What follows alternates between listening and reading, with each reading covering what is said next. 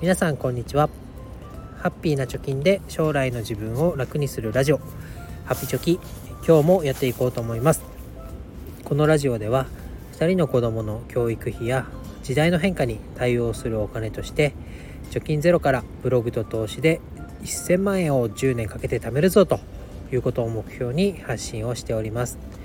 現在地としては残り8年と11ヶ月で589万円を貯めると。いうことになっております。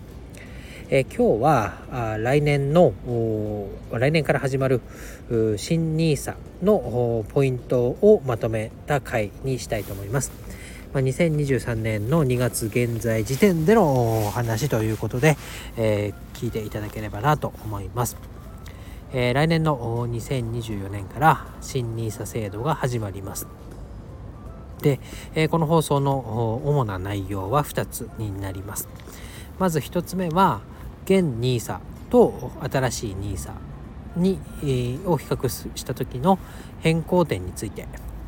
もう一つは、ま、投資界隈のね著名人の方の、まあ、新 NISA に対する考え方とか投資方針なんかを見たのでそれをまとめて話していきたいなと思います。で1つ目の現 NISA と新 NISA の違いについてです。えー、これもまあ大まかに4つありますと。で1つ目は、えー、制度のね高級化です。で今の NISA は2042年までだよっていうような期限が区切られてるんですけど、まあ、新しい方はもう高級化ということでね、えー、まあ、ずっと運用ができるよと制限はないよということになってます。で2つ目は、えー、非課税保有期間の無期限化ということなので、えー、まあこのね制度自体が2042年までだよっていうのが今なんですけどこの非課税期間非課税で、えー、運用できる期間もまあ永遠永遠というかね期限はなくなるよということです。で、えーまあ、今の NISA に関してもロールオーバーという手続きが不要になるよということになります。まあ何もしなくても今の NISA は持ち続けられるよということなのかなと思います。で3つ目が1人当たりの投資上限が1800万円になります。ということで今までは毎年、えー積立 NISA なら1年間で40万円の投資ができるよということでしたけど新しい NISA は、えー、年360万で上限が1800万ということになって、まあ、投資上限っていうのが設けられたよということです。で、えー、4つ目は、まあ、さっきも言いましたけど年間360 60万円まで投資ができます。その内訳としては積立枠っていうのが120万。成長投資枠っていうのが240万あるよということです。で、えー、積立枠がま120万円1年間で投資ができるわけですけど、まあ、月10万円を投資すればあ1年間で120万ということで今まで積立 NISA の上限40万に対しては毎月3万3333円を積み立てれば1年間で投資上限ほぼマックスまで積み立てられるということでしたけどこれが新しい NISA になると月10万円になるよということです。えー、でまあ月10万円をね、えー、投資してで全て、えー、積み立て枠で、えー、使う L ということなので上限1800万円まで、えー、月10万円を投資し続けた場合いくらでマックスになるかというと、まあ、180ヶ月で180ヶ月っていうことは、えー、15年間毎月10万円を積み立てるとこの新 NISA の上限額いっぱいまで積み立てができるよということになりますと。で、さらにですけど新たなところとしては資産の一部、まあ、積み立てなり、えー、投資をしている資産の一部を換金するまあ、利確するとその分の投資枠が復活しますだから、まあ、100万円投資をしてましたよという人が100万円利確した場合はまた新たに100万円投資が非課税でできるっていうようなことになるということですねこれがまあ、大きく4つ新しい NISA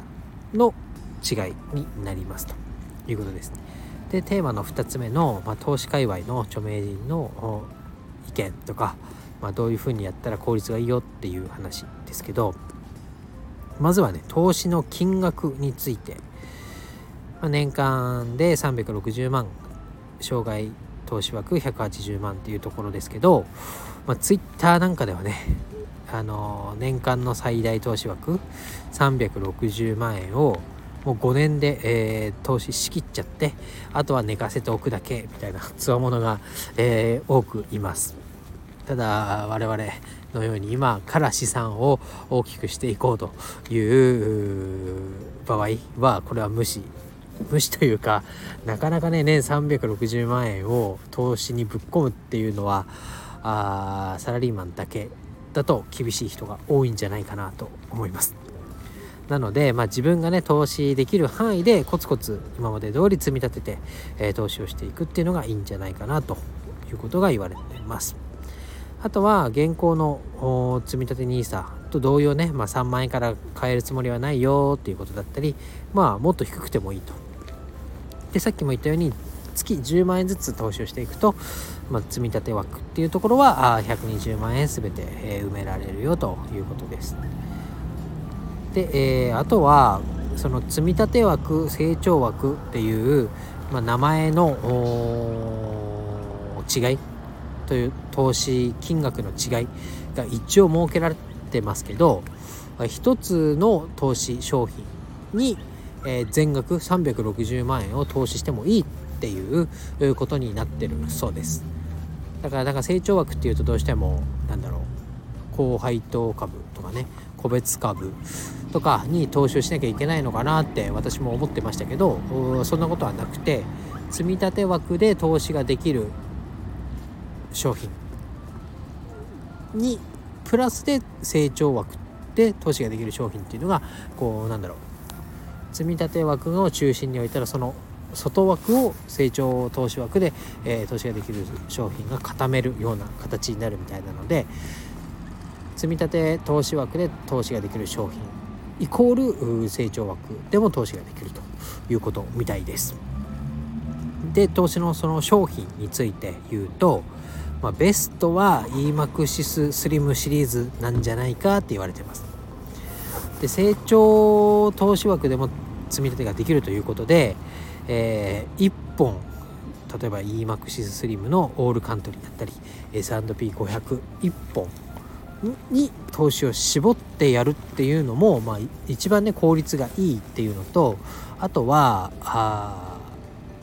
課税のタイミングが EMAXI スリムだと運用し続けてる限りは最後の利確というか取り崩しのフェーズまで先送りにできるっていうので、えー、資産を全て複利で運用できるよという意味でも EMAXI スリムシリーズがいいんじゃないかっていう話があります。あとはなんだ低コストのファンドだっていうこともあります。なので投資をし続けてる限り発生するのはその信託報酬のコストだけになるっていうことですかね。なので、えー、新 NISA であっても今の積立 NISA で投資をしているもの、まあ、低コストのインデックスファンドがいいんじゃないかっていうことが言われていました。で、まあ、現状までのまとめとしては、えー、まだねお金を貯めたいフェーズの人もうある程度老後の資金まで貯まったよっていう人以外は金額の無理のない範囲で EMAXIS スリムシリーズなどの低コストのインデックスファンドに投資をするのがいいのかなというのが、まあ、とりあえずの結論になります。で経済評論家の山崎はじめさんはオールカントリーのねに1本のみを保有してそこに全額、えー、投資すればいいんじゃないかなんていうことも言われてます。なのであんまりこうごちゃごちゃごちゃごちゃやるとか、まあ、後輩と ETF とかで、えー、配当金をもらうっていうよりはあ今のインデックスファンド今のというかね積み立て NISA やってる方は、えー、おそらく投資してるであろうでコストのインデックスファンドに投資をするのが、えー、いいんじゃないでしょうかということでした。ので私もとりあえずは、えー、その今のねオールカントリーにするか S&P500 にするかは、え、まだ迷ってますけどどちらかに、え、しようかなと考えております。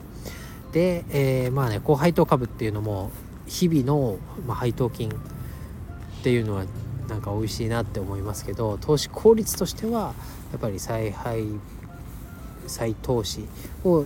ファンド内部でやってくれるこういうさっきも言った EMAXI スリムシリーズっていうのが効率よくお金を雪だるま式に貯めていけるものだということですのでちょっとね心がぶれそうになりますけど今のところは EMAXI スリム